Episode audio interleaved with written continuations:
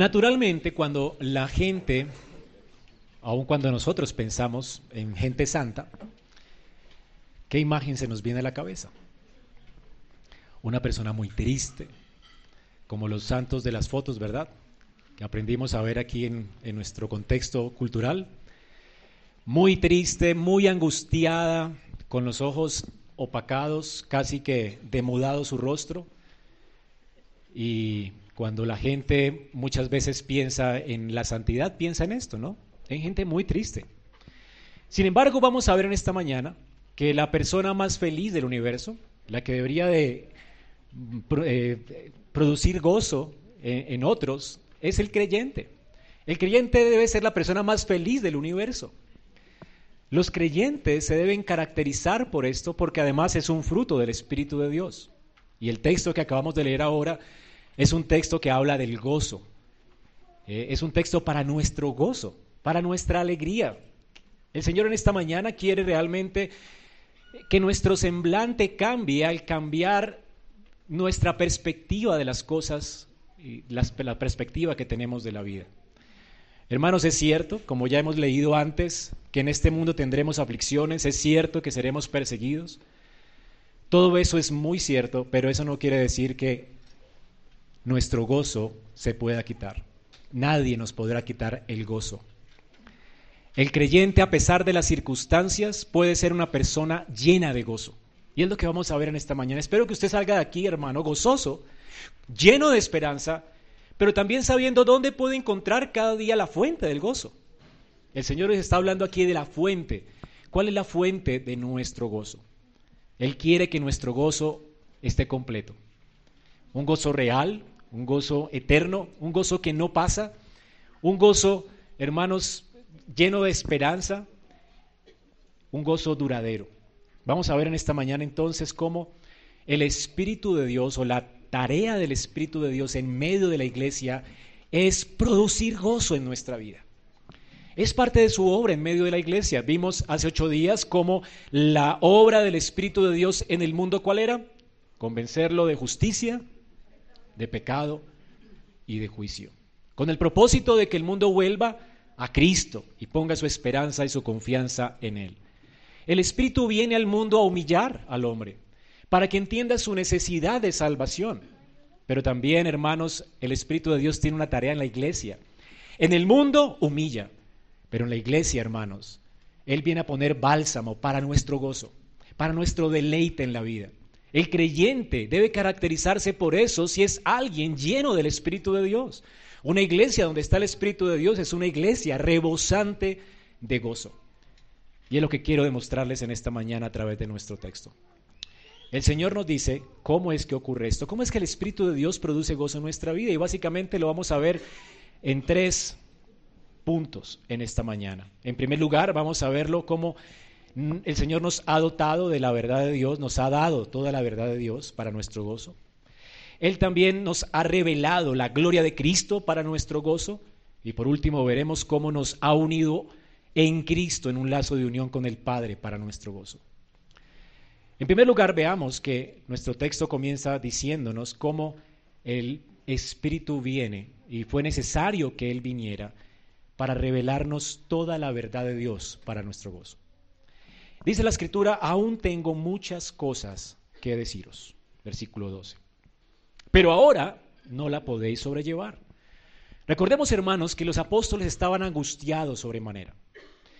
Ellos estaban tan abrumados que no, escucharon muchas cosas que el Señor estaba diciendo esa noche. Fueron trascendentales, por supuesto.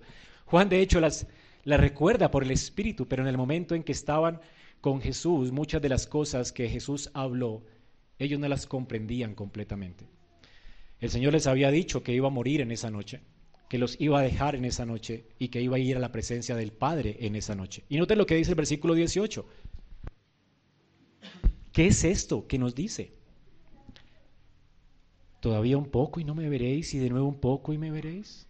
Él ya les había dicho que se iba y que le verían a causa del Espíritu que vendría a ellos después de su ascensión. Veremos esto ahorita, pero el punto aquí es que él dice, ellos no entendían esto, decían pues, ¿Qué quiere decir con todo esto? Todavía un poco. No entendemos de, de lo que habla. Estaban tan abrumados que no entendían. ¿Alguna vez ha sentido usted así, como ellos? Tan abrumados por las circunstancias, tan llenos de tristeza tal vez por las cosas que están ocurriendo en su vida o con su salud o con su familia o por alguna pérdida.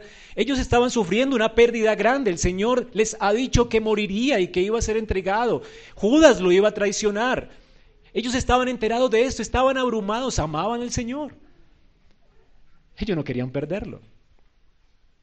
Pero ellos no sabían que el Señor iría a la cruz para su gozo. Ellos estaban completamente absortos en, confusión. Y muchos de ellos, antes de que el Señor les lavara los pies, se estaban peleando por quién asumiría una posición de mayor rango en el reino de los cielos. Estaban muy confundidos acerca del reino. Y el Señor les demuestra con una lección de humildad de qué se trataba todo, ¿verdad? En el reino de los cielos. Así que había mucha confusión en el aposento alto, estaban abrumados por la tristeza. Por eso el Señor dice, allí aún tengo muchas cosas que decirles, pero ustedes no las pueden sobrellevar. Él les, ha estado diciendo cosas, pero si les dice más, si les revela más cosas, ellos no van a poder sobrellevar, no van a poder cargar con eso a causa de cómo las circunstancias estaban abrumando su corazón. El Señor es paciente para enseñarnos. Y a manera de aplicación, hermanos, muchas veces, a veces eh, la información que el Señor nos trae a nuestra vida, aún la revelación, la forma en que Él nos va revelando progresivamente nuestros pecados, a veces es como poco a poco, ¿verdad? Si pudiéramos ver toda nuestra pecaminosidad, nos fulminaríamos. Y poco a poco el Señor nos va mostrando gradualmente cosas en nuestra vida que hay que cambiar. Y Él es paciente para con nosotros. Él está lleno de consuelo para darnos. Y qué bueno es el Señor que se compadece de nosotros. Él se compadece. Y Él en este texto le está dando esperanza a los discípulos, está consolando a los discípulos. Algunos creyentes piensan que por ser cristiano no pueden llorar o no pueden llorar por sus pérdidas, ¿verdad? Pero el Señor aún se conduele de ellos y aún les dice, ustedes van a llorar, yo sé eso, es normal. Por las pérdidas, ¿verdad? Pero el Señor viene a consolarlos, viene con bálsamo, viene a hablarles acerca del consuelo que ellos van a recibir, ellos y nosotros. Y vamos a ver de qué se trata este consuelo. Dice el Señor que ellos estaban tan confundidos y entonces dice, aún tengo muchas cosas, pero ahora no podéis sobrellevarlas. Pero cuando venga quién? El Espíritu de verdad. Hermanos, el Espíritu de Dios vino a completar lo que el Señor quería hablar a sus discípulos. ellos no comprendían muchas cosas, pero después de que Cristo murió, resucitó y ascendió a los cielos y derramó el Espíritu de Dios en Pentecostés, para los discípulos que estaban tan confundidos acerca de tantas cosas, ellos comenzaron a entenderlo todo. De hecho, antes de que el Señor ascendiera en gloria, le están preguntando en Hechos 1, Señor, dinos acerca del reino, ¿cuándo sucederán estas cosas? Y querían entender muchas cosas. Pero no fue sino hasta Pentecostés que ellos comenzaron a comprenderlo todo. Y ya no tenían necesidad de que nadie les enseñara nada. El Espíritu de Dios vino a recordarles todo lo que Jesús había dicho. El Espíritu de Dios vino a revelarles de manera completa cómo la escritura en el Antiguo Testamento tenía esperanza para ellos y comprendieron el Antiguo Testamento, comprendieron misterios que para ellos no eran tan claros del Antiguo Testamento.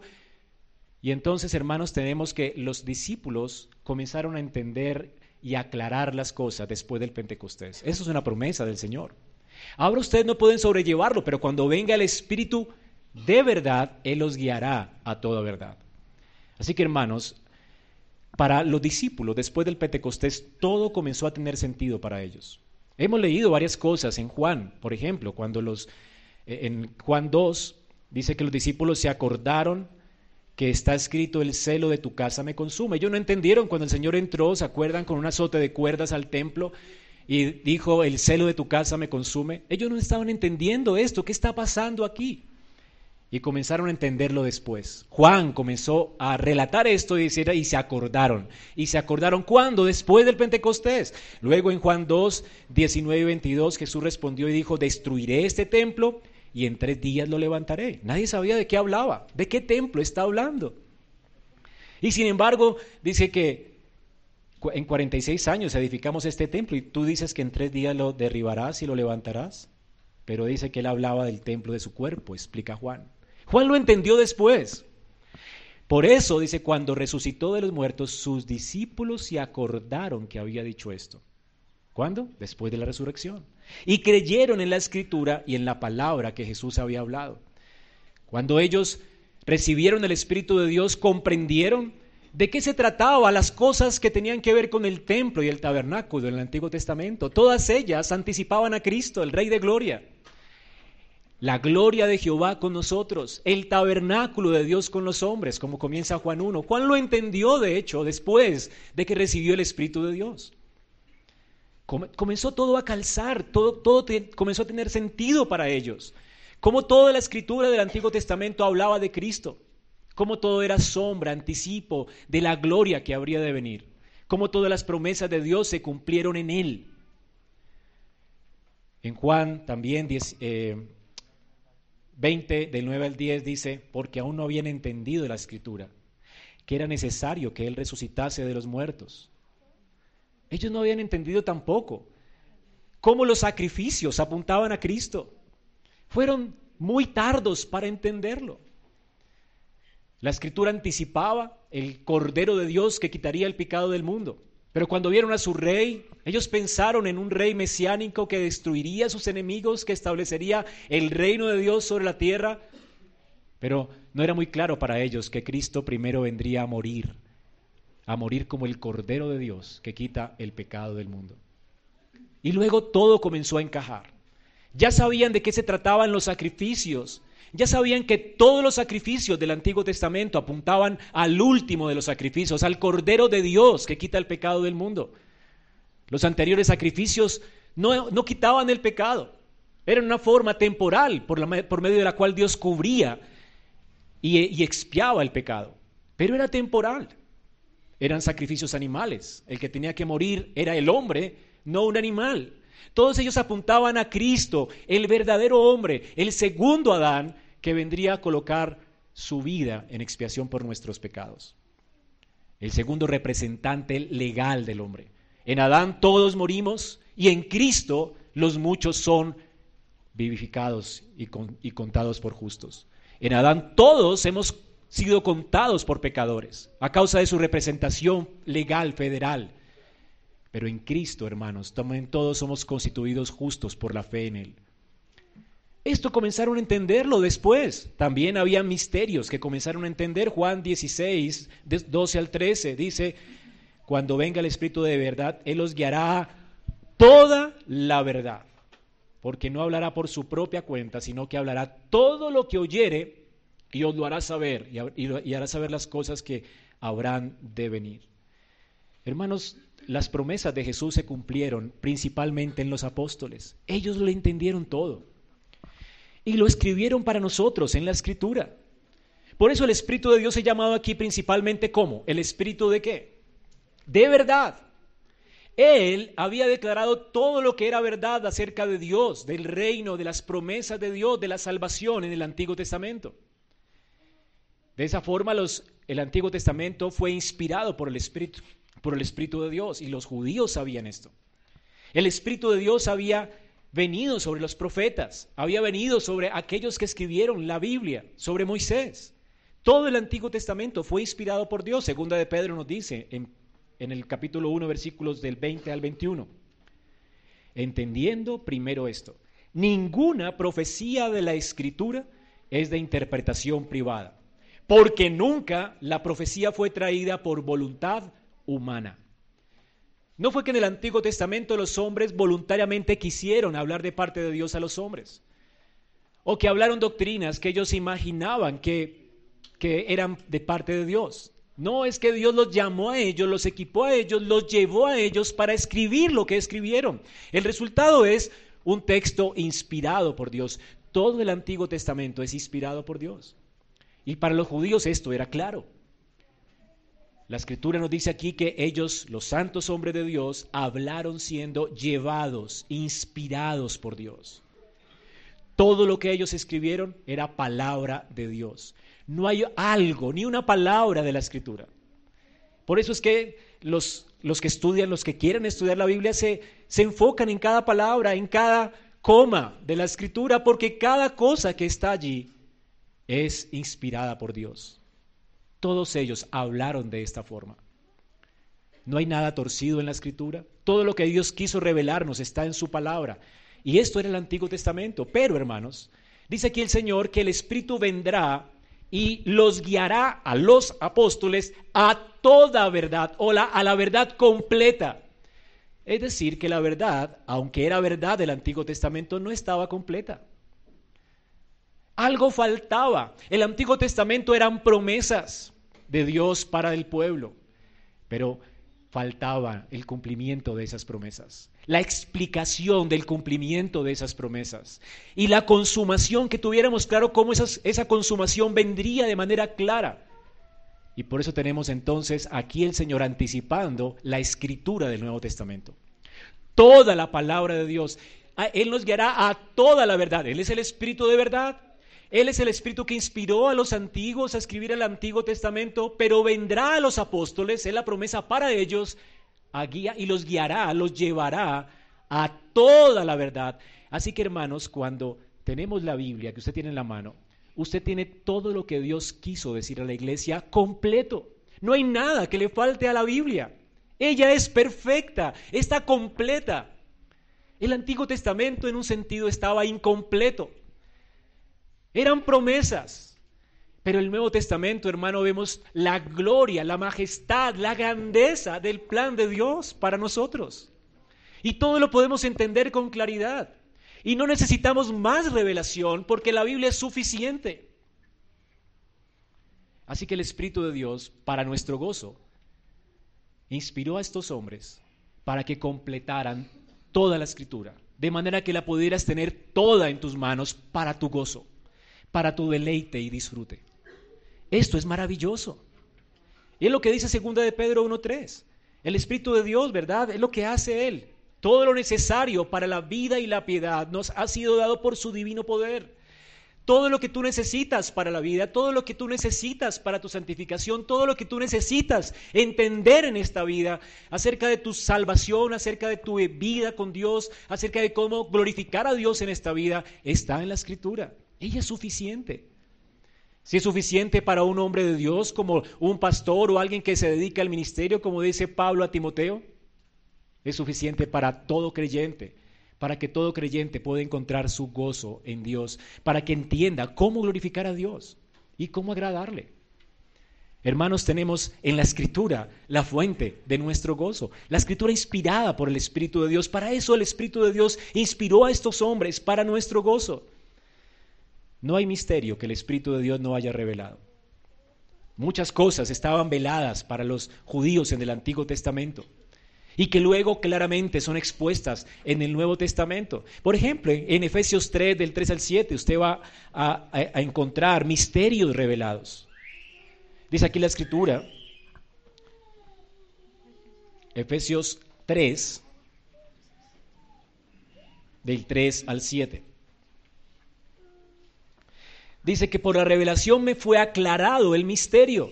Un apóstol está hablando como a alguien que recibió o le fue aclarado a él un misterio. ¿Cuál, cuál misterio? Un misterio, dice, como antes lo he escrito brevemente, leyendo lo cual podéis entender cuál sea mi conocimiento en el misterio de Cristo. ¿Cuál es este misterio? Misterio que en otras generaciones no se dio a conocer a los hijos de los hombres, como ahora es revelado a sus santos apóstoles y profetas por el Espíritu. El Espíritu vino a revelarnos misterios, cosas que no estaban claras para los creyentes en el Antiguo Testamento. ¿Y cuáles son estas cosas? Algo glorioso, hermanos, y esto nos toca a nosotros. Nosotros no somos judíos, somos colombianos, gentiles. Y sin embargo, Pablo dice, este es el misterio, que los gentiles, nosotros somos coherederos y miembros del mismo cuerpo. Fuimos injertados a Israel.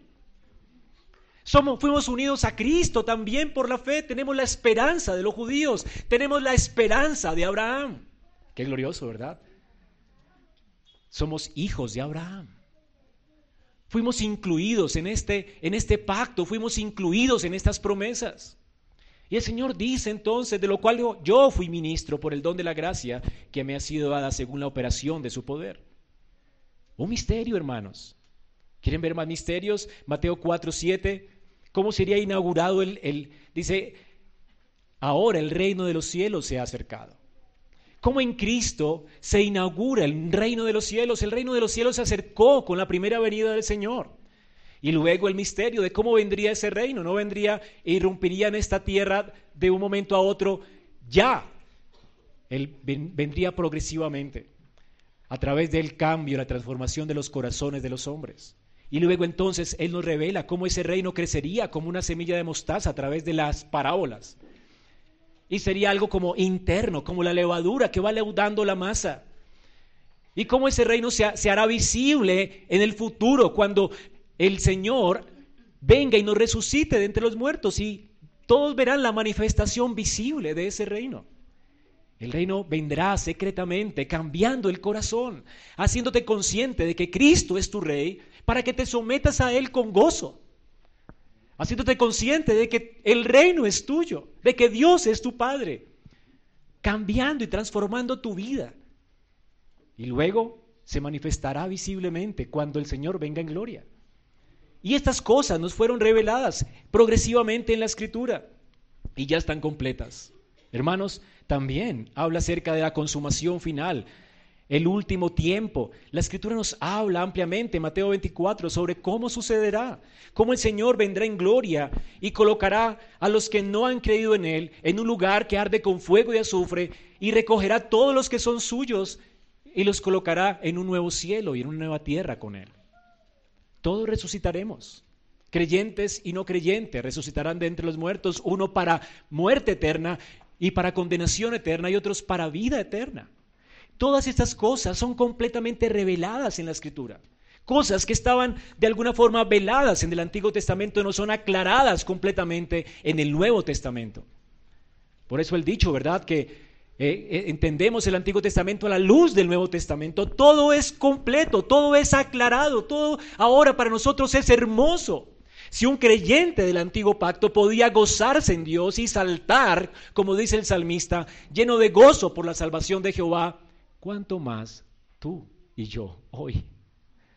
Cuando ya hemos visto la consumación, el inicio de ese reino. Todos esperaban un rey mejor. Ningún rey del antiguo pacto dio la talla. Ninguno era un representante federal perfecto. Todos anticipaban a un rey perfecto, a un sacerdocio perfecto, a un profeta, a el profeta. Y tú lo tienes ahora, hermano en Cristo. Él ya vino. Jesucristo está sentado en el trono de Dios. Él es nuestro rey. Él es nuestro sumo sacerdote que intercede por nosotros en lugares celestiales. Todo se ha consumado, todo se ha cumplido. Todo lo, de lo que habla el antiguo pacto ahora se ha cumplido en Jesucristo. Hermanos, tú deberías saltar más que David, gozarte más que David. Si para él era un deleite pensar y anticipar las promesas de Dios, para ti debería ser un deleite ver el cumplimiento de estas promesas, la realización de esto en Cristo. Nuestro gozo debería ser mayor.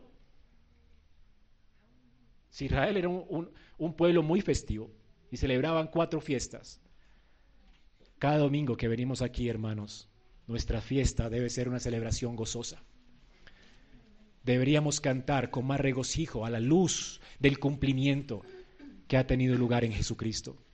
Y para eso ha venido el Espíritu de Dios, para convencernos de esto. Él vino para dejarnos una escritura completa para tu gozo, para que tu alabanza a Él sea mejor, más gozosa, para que tu vida sea más entregada, más reverente. Él vino para convencerte y para convencer a la iglesia de cómo los propósitos de Dios, todos ellos, ya se cumplieron en Cristo. Hermanos, todo lo que era una incertidumbre para Israel, para nosotros es una garantía.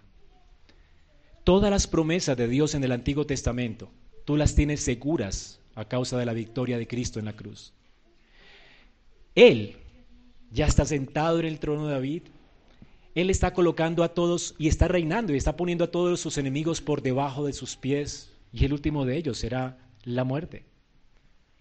Y la escritura nos dice en 2 de Corintios 1, del 19 al 24, que el Hijo de Cristo dice que fue predicado entre vosotros por mí, Timoteo, dice Pablo, no fue sí y no, como si dudaran, ¿verdad?, de las promesas de Dios, sino ha sido sí en Cristo. Todas las promesas de Dios son en Él. Sí, amén.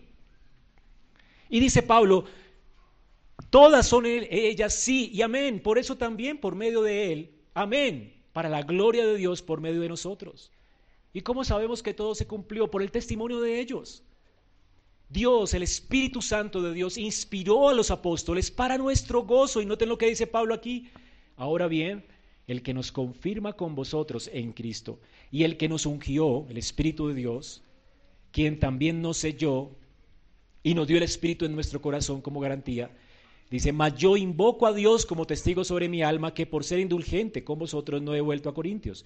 No, no es que nos enseñoreemos de vuestra fe, sino que somos colaboradores con vosotros para vuestro gozo. ¿Por qué es que escribe Pablo lo que escribe? ¿Por qué es que escribe Juan lo que escribe? Para completar el Nuevo Testamento de manera que podamos nosotros tener gozo. Ellos, movidos por el Espíritu de Dios, por el Espíritu de verdad, completaron todo lo que faltaba de la revelación de Dios para ponerla en tus manos, para tu gozo. Esto es para tu deleite. Hermano, esto es increíble. El Antiguo Testamento hablaba de cómo la palabra de Dios realmente era para el gozo del pueblo. Esto está ilustrado en Isaías 55, cómo ella transforma el alma, cómo ella cambia un corazón lleno de cosas y, lo transforma en un nuevo corazón. Y lo dice con una ilustración muy hermosa. Porque con alegría saldréis y con paz, con paz seréis vueltos. Los montes, los collados se levantarán canción delante de vosotros, y todos los árboles del campo darán palmadas de aplauso. En lugar de la zarza crecerán cipreses, transformación. En lugar de la ortiga crecerá arayán, transformación. Y será Jehová por nombre, por señal eterna, que nunca será raída. Y está hablando de cómo la palabra de Dios nunca regresa vacía, ya transforma nuestra alma y nos hace deleitarnos en Dios y nos hace gozar la vida. Nos llena de esperanza. Si la palabra del Antiguo Testamento hacía esto, ¿cuánto más ahora que está completa para nosotros? Si ella transformaba el corazón, ¿cuánto más ahora que la tenemos completa? Hermano, es increíble lo que tenemos hoy por el Espíritu. Todas las promesas del Antiguo Testamento. En los Evangelios habla de cómo se cumplieron en Cristo. Dice que el Señor, el Espíritu de Dios, hablará todo lo que oyere, todos los propósitos de Dios, lo que tenía en mente, el Espíritu de Dios lo ha dado a los apóstoles. Todo lo que ha oído el Espíritu de Dios, los planes de Dios, los propósitos de Dios, todo lo que oyó mientras estuvo en el ministerio de Cristo, porque Él estuvo con Cristo desde su bautismo hasta su muerte y su asunción, ascensión al cielo. Todo eso Él lo ha revelado para nuestro gozo. En los evangelios tenemos, hermanos, todos los planes y los propósitos de Dios. En las epístolas y en las cartas pastorales tenemos todo lo que es de Cristo, todo lo que Él hizo en esta vida, todo lo que Él dijo, todo lo que es de Él, todo lo que el Padre le entregó a Él, nos ha sido revelado por la Escritura. Él ha tomado todo lo que es del Señor y lo ha dado a conocer. Pero además tenemos en Apocalipsis, en algunos textos de los, de los evangelios y en algunas epístolas de Pablo, cosas que habrán de venir. Él, dice, les enseñará todas las cosas que habrán de venir. Todo está completo. Como dice James Montgomery Boyce, el Espíritu viene y vino a guiar a los apóstoles a toda verdad, es decir, a un cuerpo definido de material centrado en Jesucristo. Esta no es una promesa de inspiración para todos los cristianos en la iglesia. Fue para ellos, pero para nuestro gozo. Por eso es que Juan, en primera de Juan 1.4 dice, estas cosas les escribimos para que vuestro gozo sea completo. Así que es una promesa para ellos, pero con el propósito de enriquecer tu vida, de que tú seas lleno de esperanza y es para tu gozo. Qué bendición, ¿verdad? Hermanos, la falta de gozo en tu vida puede ser un indicativo de tu negligencia de exponerte a la escritura. Te lo repito. La falta de gozo en tu vida puede estar indicando tu falta o tu pereza de someterte, de exponerte a la escritura. Si tú te expusieras a la escritura, ella alumbraría el alma. Ella quitaría los rincones oscuros de tu corazón. Ella te guiaría a toda justicia. Ella te haría ver la grandeza de Cristo. Si tú te expusieras más a la escritura, brotaría gozo en tu vida porque es el instrumento que el Espíritu de Dios usa para tu gozo. El Espíritu de Dios obra en nuestra vida y no lo hace sin medios. Por eso, históricamente, se le ha llamado a la lectura de la Escritura, a la meditación de la Escritura, a la exposición de la Escritura, medios de gracia. Medios de gracia, medios por los cuales el Señor nos viene y nos transforma, nos limpia. En Efesios dice que el Señor limpia su iglesia con el lavamiento de qué? De la palabra. Así que hermanos, ¿tienes falta de gozo? ¿Cómo, te preparas? ¿Cómo preparas tu corazón para venir al culto? Y tomar nota y pensar y meditar en estas cosas en el día del Señor. ¿Cómo preparas tu corazón cada día? ¿Te tomas la escritura en serio? ¿La lees de afán o te la tomas en serio? ¿Tomas tiempo devocional cada día para meditar en la escritura, saber que te estás encontrando con Dios, que el Espíritu te habla a través de ella? Me da risa, la gente muchas veces piensa, no, yo quiero que Dios me hable y va a lugares de culto donde le prometen que Dios le hablará y nunca habla en la Biblia. Es lo que está pasando en nuestro país, qué tristeza. Cuando ya Dios dice en su palabra que Él habiendo hablado de muchas formas, de muchas maneras por los profetas a los padres, hoy nos ha hablado por el Hijo. La escritura está completa. ¿Quieres que Dios te hable? O algunas personas dicen, no, esta palabra como que no fue rema para mí. Y como que no, no me entró, ¿verdad? No, Dios no me habló aquí. Pero aquí sí, aquí sí me habló. Y escogemos cuando Dios habla y cuando no. Hermanos, en toda la Biblia Dios habla. Toda la Biblia viene de Dios. Toda es para tu gozo, toda es para tu deleite, toda es para que te deleites en Él, para tu transformación, para que puedas ver las glorias de Cristo. No hay cosa en la Biblia donde Dios no te hable. Tómate en serio la escritura. Porque es palabra de Dios. No tomarla en serio sería un quebrantamiento del tercer mandamiento. No tomarás el nombre de Dios en vano. Dios ha empeñado su nombre en su palabra. Hermano, atiéndela, atiéndela. Exponte a ella cada día. Pruébalo, pruébalo. No hay, yo creo que un pastor, obviamente lleno del Espíritu Santo, que está conociendo cada día al Señor y se ocupa de leer la Biblia, y se la toma en serio, es, debe ser un hombre gozoso. Y si no tiene gozo, es probable que, no sé, algo está pasando, algo está mal con su vida. Porque es lo que la escritura dice que tendremos por el Espíritu de Dios cuando habla nuestros corazones. Gozo. Es parte del fruto del Espíritu. Amor, gozo, paz. ¿No es increíble, hermanos? Ahora, en segundo lugar, el Señor nos ha revelado en su palabra, el Espíritu Santo de Dios vino no solamente a darnos toda la escritura, pero Él también vino a darnos una revelación completa de la gloria de Cristo. Él me glorificará, dice el versículo 14, porque tomará de lo mío y, y os lo hará saber. Todo lo que tiene el Padre es mío. Por eso os dije que tomará de lo mío y os lo hará saber. El Espíritu Santo, el Espíritu de verdad, el Espíritu de Dios, ¿qué hace para nuestro gozo? Revelarnos a Cristo. Todas las promesas de Dios para su pueblo se cumplen en Él. Hermanos, el Antiguo Testamento, ¿lo lees? Y el Espíritu de Dios lo inspiró para mostrarnos y revelarnos a Cristo. Por supuesto, Cristo no está en cada piedra y en cada cuerda y en cada cosa de la que habla el Antiguo Testamento, pero Él es el personaje al que apunta toda la historia de Israel. Toda la escritura apunta a Cristo. Hay una palabra que los teólogos usan para esto y es cristotélico. Poco a poco, progresivamente, Dios va revelando más y más de Cristo hasta la consumación que viene en Él. Pero también la escritura es cristocéntrica. Toda ella se trata de Cristo. El primer Adán falló y Dios promete un segundo y mejor Adán desde Génesis 3.15. Alguien que vendrá a poner fin al pecado. Alguien que destruirá a Satanás y a la serpiente y la herirá en la cabeza. Y entonces tienes todo el Antiguo Testamento, el desarrollo de esa promesa. ¿Cómo es que va a venir ese Salvador? ¿A través de quién va a venir? ¿A través de qué pueblo va a venir? ¿Qué es lo que va a hacer Él? Y todo eso está ilustrado en la vida de Israel.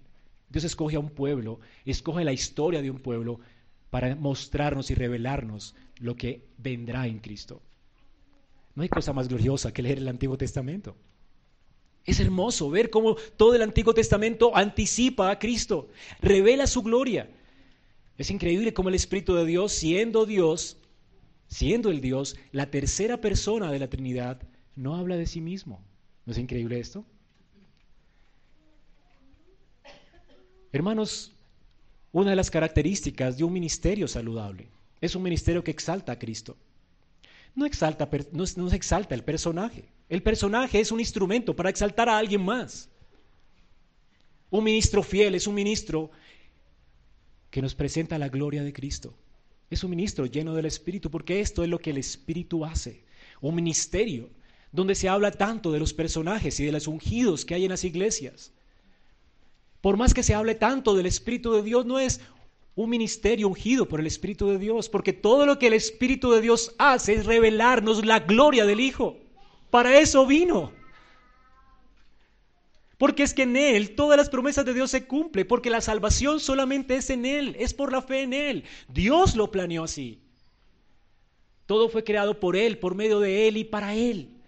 El Padre quiso glorificarle. El Padre quiso entregar todas las cosas bajo sus pies. Ese fue el plan del Padre desde el comienzo. Por eso es que en la Trinidad hay tanto gozo y deleite porque el uno al otro se aman profundamente y, una persona de la Trinidad ama a la otra persona de la Trinidad y busca su gloria. Cuando hablamos de que Dios busca su gloria, ¿verdad? Tenemos que el Padre busca glorificar al Hijo. El Hijo no habla nada que no, que no haya venido del Padre. Él quiere cumplir con todos los propósitos del Padre y se deleita en su Padre y el Espíritu se deleita en mostrarlo a Cristo, en glorificarlo a Él y en hablar acerca de todos los planes que el Padre tiene en Jesucristo para nosotros. Esto es la Trinidad, hermanos. Un solo Dios en tres personas. Qué increíble este Dios que nos muestra la grandeza del Hijo, cómo Él es supremo sobre todo, cómo Él es la persona gloriosa que descendió del cielo siendo Dios y vino y se hizo hombre para vivir una vida de completa obediencia. Y el Espíritu de Dios nos revela esto, como Cristo no, nunca pecó. Como Cristo nunca pecó y precisamente no pecó para ser el que nos justifica delante de Dios. Dios demandaba obediencia completa y perfecta y personal de parte nuestra.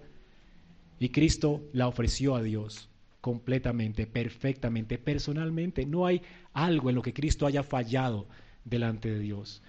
Él es perfecto. No hay mancha en Él. Todo lo que hizo lo hizo para la gloria del Padre.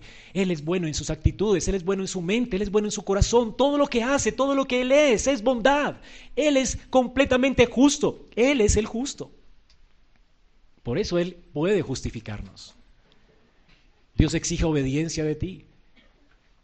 Pero somos pecadores. La única forma en que Dios te cuente a ti como un justo es por tu confianza en el justo. Jesucristo, el justo somos justificados por la justicia de Dios que es depositada en nosotros por Él o imputada a nosotros por Él.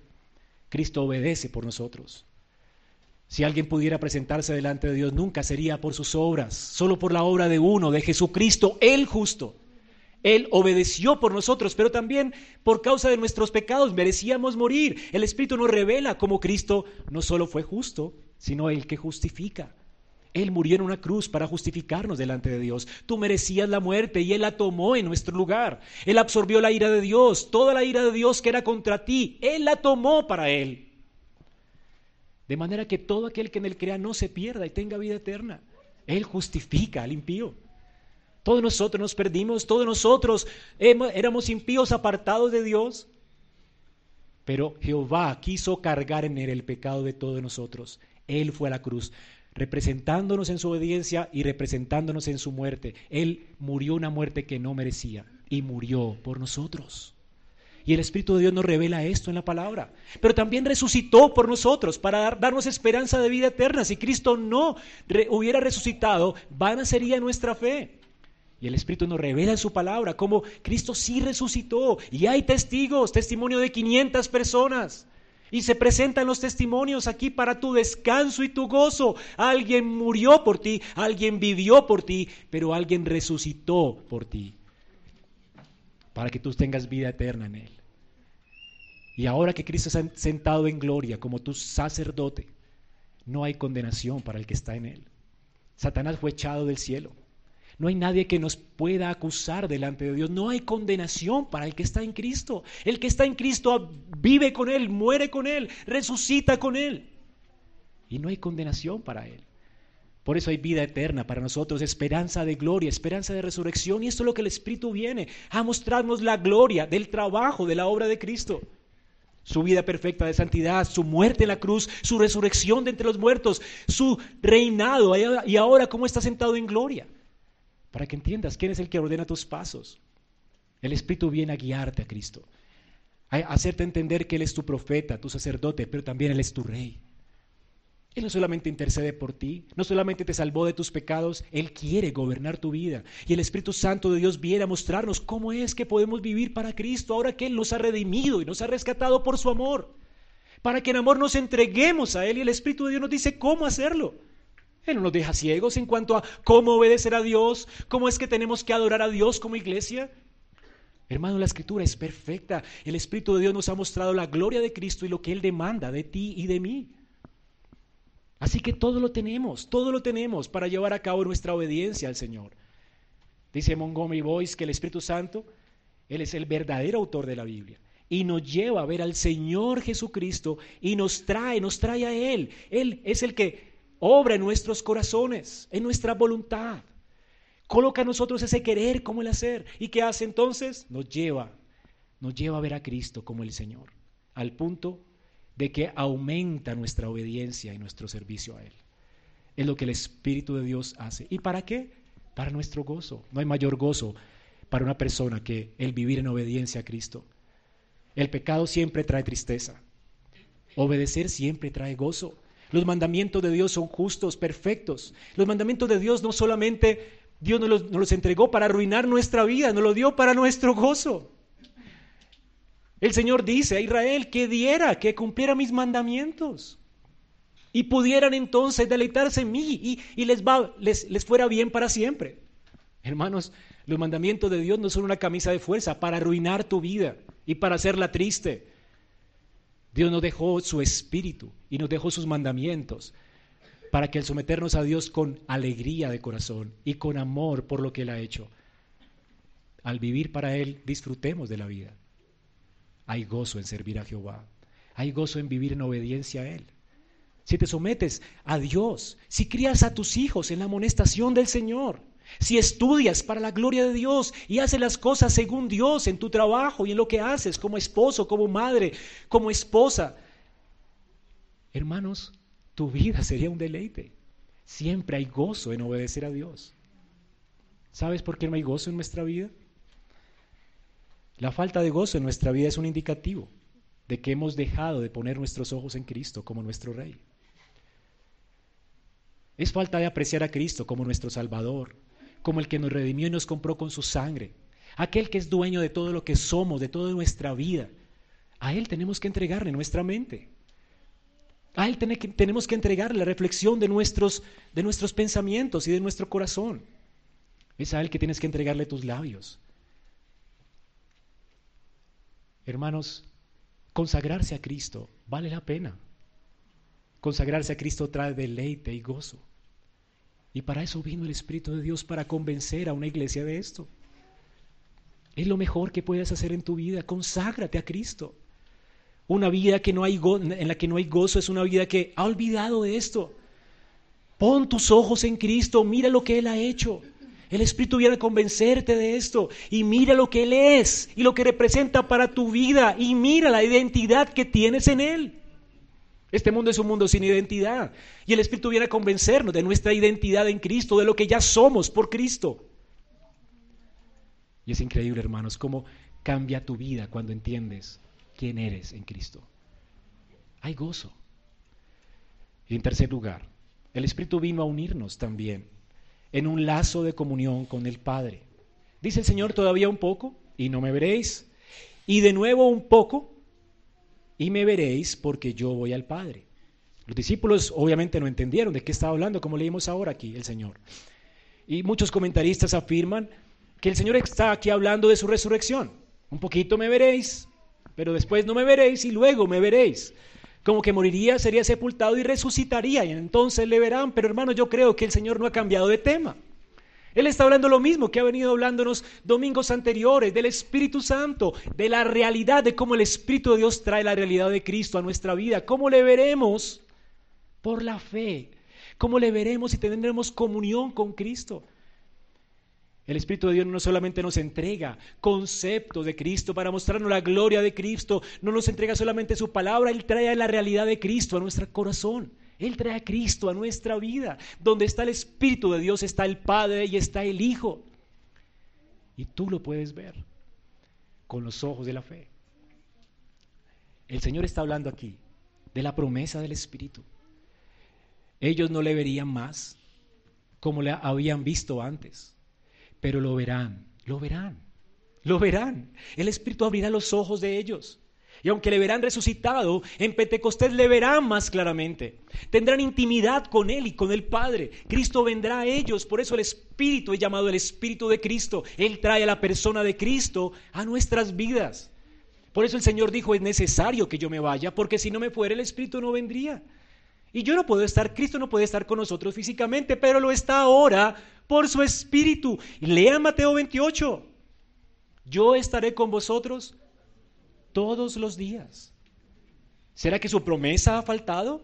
¿Será que Cristo mintió? ¿Será que Él no está con nosotros?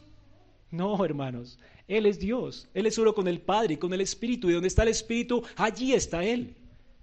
El Señor está hoy en medio nuestro. El Señor ha hecho su morada en tu corazón. Si eres creyente y has puesto tu confianza en Él. Así que Él no solamente te trae una revelación completa de Cristo, una revelación completa de los propósitos de Dios en su palabra, Él trae a Cristo a morar en tu vida. Él viene. Él viene a iluminar tu corazón para que le veas por la fe, para hacerte entender muchas veces lo que no entendemos, para iluminar nuestro corazón de manera que podamos apreciar a Cristo en todas las letras de la Escritura, para hacerla viva en nosotros, para darnos una esperanza real. Hermanos, y es el testimonio interno del Espíritu de Dios en nuestra vida. Es por Él que creemos que toda la escritura es verdad. Es por Él que la podemos entender. Es por Él que la podemos explicar. Es por Él. El Espíritu de Dios vino a hacer a Cristo real en nosotros. Primera de Pedro dice que aunque no hemos visto a Cristo, nosotros creemos en Él. No le hemos visto, pero creemos. ¿Cómo es que sucede esto? Por el Espíritu. Aunque ahora no le veáis, aunque ahora no le veáis, dice Pedro, os alegráis ¿Y qué tipo de alegría es esta? Inefable, gloriosa, obteniendo el fin de vuestra fe, que es la salvación de vuestras almas. El Espíritu dice aquí, hermanos, que Él vino para nuestro gozo, nuestro gozo sea completo, inefable, glorioso. ¿Y cómo sucede esto? Mostrándonos a Cristo. Aunque no le veamos con nuestros ojos físicos, lo vemos por la fe. Un día le veremos por vista, ya no será por fe. Pero mientras nos encontramos con Él, el Señor de gloria ha venido a ser su morada por su Espíritu en nuestros corazones. Hermanos, la comunión que tienes con Cristo hoy es más dulce y más estrecha que la que fue para los discípulos en ese tiempo. Es una dulce comunión. Eso me produce escalofríos. A veces pensamos, quisiera ver lo que vio Abraham, o quisiera estar allí con los discípulos y tocar a Jesús y hablar con él. Sin embargo, Él vino a ser morada en tu corazón. Él vino para que sea su templo y su morada, y somos morada de Dios por el Espíritu. ¿No es más íntimo esto? ¿No es más personal esto? Esto es glorioso, hermano.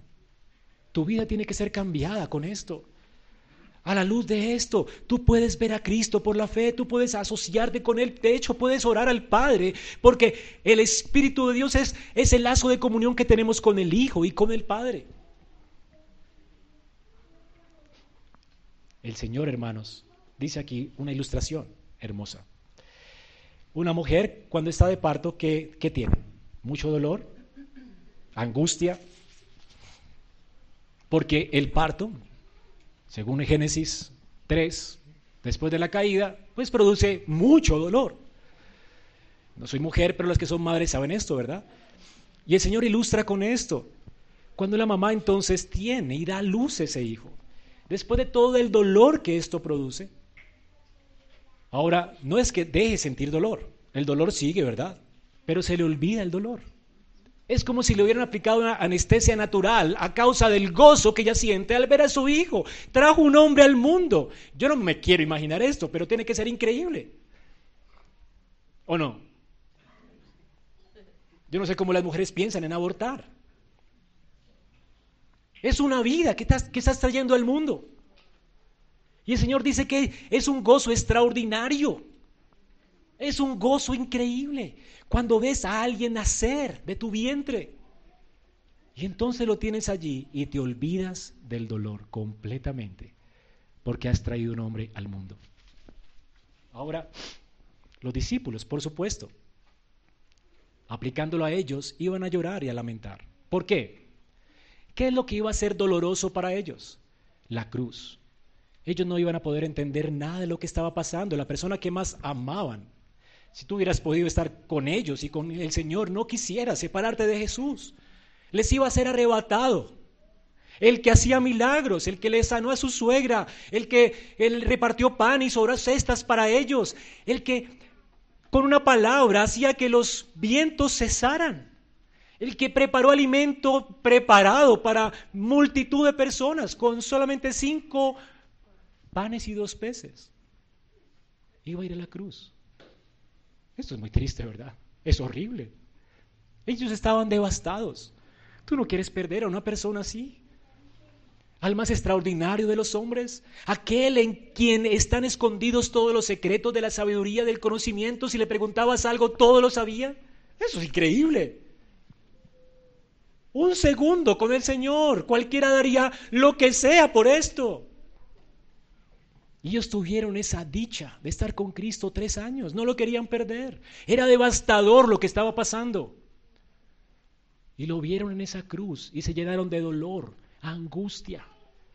Mientras caminaban en Emaús, camino en Emaús, ellos estaban devastados por lo que había pasado. Pero entonces, cuando le vieron resucitado y el Señor abrió las escrituras para ellos, y vieron a su Rey de Gloria y vino el Espíritu Santo en Pentecostés, todo cobró sentido. Ellos ya no estaban acobardados. Ninguna circunstancia a ellos les desesperaría al punto de llevarlos a la depresión. Morirían gozosos a causa del Señor. Irían a la cruz cantando, muchos de ellos murieron, abofeteados, igual que Jesús. Sin embargo, no hicieron lo que Jesús hizo, por cuanto Él se enfrentaría a la ira de Dios. Ellos no. Ellos murieron con gozo por el deleite de conocer a Cristo y su salvación y a su Salvador y a su Rey. Ellos iban con gozo a las cruces. Ellos iban con gozo al martirio. Nadie podía arrebatarles el gozo. Y escribieron ese testimonio para que nadie te quite a ti el gozo. Porque esto es lo que ocurre contigo cuando le has entregado tu vida a Cristo. ¿Quién puede arrebatarte el gozo? Por eso la misma cruz, el mismo instrumento que los afligió, el mismo instrumento que fue para ellos motivo de tristeza, como una mujer en un parto, el mismo hijo que le produce dolor, es el mismo hijo que le ayuda a olvidarse de su dolor por causa del gozo de verlo nacer. Ese mismo instrumento de tortura, que fue motivo de tristeza para los discípulos, ese mismo instrumento ahora se convierte en motivo de gozo para el creyente. Oh, la gloria de la cruz cantamos, ¿verdad? Y a veces lo olvidamos. ¿Cuánto gozo puede producir la cruz para nuestra vida? Es maravilloso, hermanos, lo que el Señor hizo en esa cruz por nosotros. Cómo fue abandonado por el Padre, cómo fue absorbido por la ira de Dios y fue allí voluntariamente para expiar nuestros pecados. Esto debería hacerte saltar de gozo. La cruz, el motivo de aflicción para, para nosotros, no debe ser motivo de aflicción ya al ver al Cristo resucitado y glorioso, triunfando sobre la muerte, triunfando sobre nuestros enemigos, triunfando sobre el pecado y sobre Satanás, colocando a Satanás debajo de sus pies. Él aplastó su cabeza. El pecado, hermanos, no puede ya acusarnos delante de Dios. Somos libres de culpa por Él. Él fue condenado para que tú no seas condenado. Esto, ver esa gloriosa cruz, debía ser motivo para, para gozarte en tu vida. Ese mismo instrumento que lo devastó, que devastó a los discípulos, ahora es instrumento de gozo para ellos y para nosotros. Es por eso que los cristianos usamos la cruz. No una cruz con alguien martirizado allí, una cruz libre, una cruz que ya no está. La persona que murió allí ya no está. En esa cruz fueron desposeídos todos los principados y potestades. En esa cruz fueron perdonados todos tus pecados. En esa cruz toda la sabiduría de Dios, todo lo que Dios planeó, se consumó. El Señor dijo, en esa cruz consumado es. En esa cruz podemos ver la extraordinaria mente de Dios. ¿Quién puede entender la mente de Dios? Cuando Pablo entiende esto en Romanos 11, él dice, wow, ¿quién, quién entendió la mente de Dios? Y solamente podemos saltar de gozo y, adorarle y gozarnos en nuestra vida. ¿Qué motivo hay para entristecernos? ¿Qué circunstancia hay que pueda devastarnos?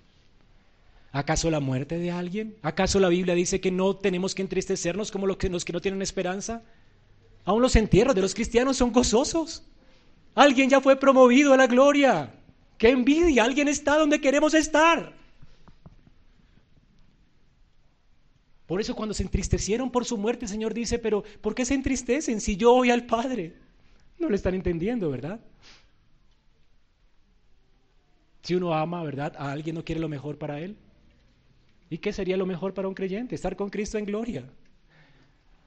Pablo decía que no sabía qué escoger, servir a Cristo acá o estar con Cristo en gloria. Es difícil, ¿verdad? Porque aquí somos útiles, pero allá estaremos, hermanos, sin tristeza, dolor, le veremos como Él es. ¿No es nuestro anhelo? Así que no nos entristecemos como los que no tienen esperanza. Aún en el dolor de la muerte, el creyente tiene gozo. Aún al enfrentar la enfermedad, el creyente tiene gozo. Aún al enfrentar la persecución, el creyente tiene gozo, porque su esperanza está puesta en Cristo. Esto es maravilloso. Hermanos, tenemos el Espíritu de que Cristo, que es la fuente de nuestro gozo. Y como aplicación, tú puedes tener hoy ese gozo completo. Y el Señor nos dice que pidamos al Padre. Y como vimos en esta mañana en la escuela dominical, si le pedimos al Padre, Él nos va a dar lo que le pedimos, el Espíritu Santo. Él no nos negará más de su Espíritu. Él quiere, el Padre quiere responder esa oración. Él está presto a atenderla. Pide, pide de la llenura del Espíritu. No es que Él sea un líquido, Él es una persona, pero tienes que someterte a su influencia. Así que mientras buscas la escritura, pida a Dios, Señor, lléname más de tu conocimiento, lléname más, permíteme ver las grandezas de la gloria de Cristo en tu palabra. Y el Padre le placerá responderte. Señor, sosténme, fórmame a Cristo y el Señor le placerá responderte. Pero Él no lo hace si tú no estás sometiéndote a su, a su influencia. Tú no podrás limpiarte del pecado a ti mismo. Tienes que someterte a la influencia del Espíritu de Dios que ora por su palabra. Tienes que acudir a los medios de gracia. Ahora celebraremos la cena del Señor. Qué increíble que es Dios que pone delante de nuestros ojos algo para alimentar nuestra fe, algo que habla de lo que Cristo hace. Y por el Espíritu podemos ver con los ojos de la fe cuál es nuestra esperanza. Hemos sido unidos a Cristo por la fe y un día celebraremos en gloria que Él es nuestro y nosotros suyos porque Él murió y resucitó por nosotros. Cada cosa que hacemos, hermanos, aquí, el Espíritu está usándola para tu gozo. Ven preparado para venir al culto. Ven preparado para cantar los himnos con el pueblo de Dios. Ven preparado en tu corazón para leer la escritura de Dios, para escuchar el sermón que viene de la palabra de Dios. Sométete a esa influencia y entonces verás tu gozo completo. Tu gozo será completo. Es la esperanza que el Señor nos coloca aquí. Hasta ahora nada habéis pedido en mi nombre. Pedid y recibiréis para que vuestro gozo sea cumplido. ¿Quieres un perfecto gozo en tu vida? El Espíritu de Dios vino para eso. Esa es la buena noticia. Ya lo tienes. Ven a Él. Pídelo. Es un fruto de Él. Es algo que Él nos da y nos ofrece si nos sometemos a su influencia cada día. El Espíritu usa instrumentos para producir ese gozo en nosotros. Y hermanos, qué increíble que tú puedas cantar al salir de aquí con el salmista en el Salmo 21, del 1 al 8. Dice el salmista, el rey se alegrará en tu poder. Un hombre del Antiguo Testamento, que no tenía toda la revelación completa, dice esto, el rey se alegrará en tu poder, oh Jehová, en tu salvación. ¿Cómo se goza? Le has concedido el deseo de tu corazón y no le negaste la petición de sus labios, porque le has salido al encuentro con bendiciones y con bien porque le ha salido el encuentro con bendiciones. Corona de oro fino has puesto sobre su cabeza. Vida te demandó y se la diste. David era un hombre muerto y Dios lo vivificó. Él le pidió a Dios, vivifícame, y Dios lo vivificó. Él le pidió a Dios, lléname de gozo, y Dios le llenó de gozo y le mostró su salvación. Y él dice, grande es tu gloria, Jehová, grande es tu gloria en tu salvación, honra y majestad has puesto delante de él, por lo que has bendecido, seas bendecido para siempre. Lo llenaste de alegría con tu presencia, por cuanto el rey confía en Jehová y en la misericordia del Altísimo, nunca será conmovido. Su gozo no será quitado alcanzará tu mano, su mano alcanzará a tus enemigos y tu diestra alcanzará a los que te aborrecen. Tendrás tú, hermano, si tienes este gozo de lo que Dios ha hecho en Cristo, dado por el Espíritu, tú tienes la seguridad que no hay pecado que te pueda vencer, no hay enemigo que te pueda destruir, ni, ni hay cosa que te pueda arrebatar del amor de Cristo. ¿Tienes este gozo? ¿Tienes este gozo? Medita en esto. ¿Lo tienes? Y si no lo tienes, ¿por qué no lo pides? Y si, si no lo tienes, ¿por qué no le dices, Padre, dame más de tu espíritu? Dame más de tu gracia para comprender la gloria de Cristo. Dame más de tu gracia para comprender, ilumíname, para comprender mejor las escrituras que hablan de ti, de tu plan y de tus propósitos eternos. Muéstrame quién eres para que yo aprenda a deleitarme en ti. Pide, pide y prueba a Dios, sométete a Él. Pon tu vida bajo la influencia de su gracia. Así que hermanos, eh, unos mineros de carbón, para terminar con solamente una ilustración, sabían que los gases eran muy peligrosos y obviamente son silenciosos y secretos en los túneles de carbón y obviamente asfixia a los, a los mineros y de pronto explota y los mata. Y esto ocurrió muchas veces en la historia. Una, explosión, por ejemplo, en el 2006 cobró la vida de 12 hombres en unas minas en Estados Unidos. Y así ha ocurrido muchas veces. Sin embargo, en los días de la minería de carbón antes, antiguamente, se encontró una solución para esto y fue muy eficaz. No era tecnológica, por supuesto. Ellos trajeron canarios a las minas, ¿sí? y el metabolismo de un canario es tan sensible a la calidad del aire que mientras estas aves seguían cantando, los mineros estaban tranquilos, seguros, no, estaba pasando nada, pero cuando el, canario dejaba de cantar, tenían que correr por su vida. Imagínate que tu gozo es como este canario. Si hoy no lo tienes, corre por tu vida. Tú necesitas urgente a Cristo. Tú necesitas y has abandonado los medios de gracia y necesitas volver a Dios y volver a su palabra. Tú necesitas preparar tu corazón mejor para escucharla. Tú necesitas desesperadamente orar y clamar al Padre para que te ilumine y puedas ver la gloria y la grandeza de Cristo de tu esperanza. Tú necesitas volver a la, a la, oración. Tú necesitas regresar a la palabra. Tú necesitas volver a depender de Dios para que tu gozo sea completo. Y si tú nunca lo has tenido, tú necesitas hoy entender que eres un vil pecador que necesita gracia. Y Dios la da en Cristo. Ven a Cristo hoy y te deleitarás con el gozo de la salvación que hay en Él. Él murió y resucitó para la expiación de nuestros pecados.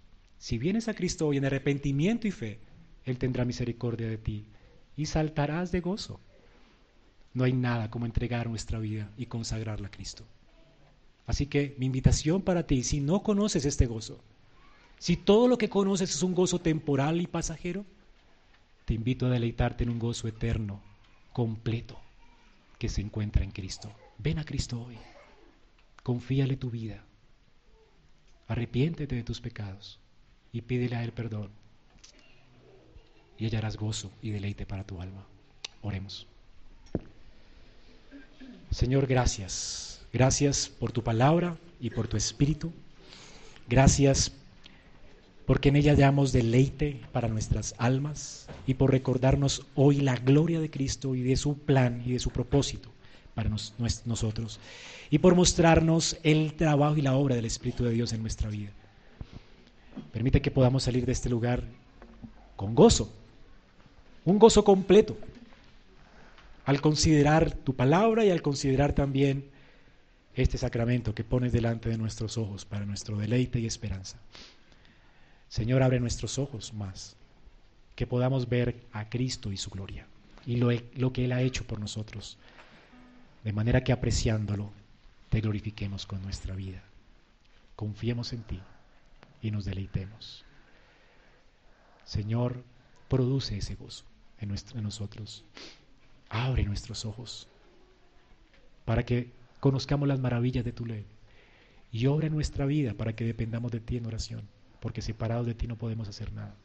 Ayúdanos a entender que hoy tenemos la ventaja de tener una íntima comunión contigo, tan personal, Señor, que no desmeritemos esto y nos acerquemos cada día a ti para hallar cada día de ti socorro. Porque te lo pedimos, Padre, en el nombre de nuestro Señor Jesucristo. Amén.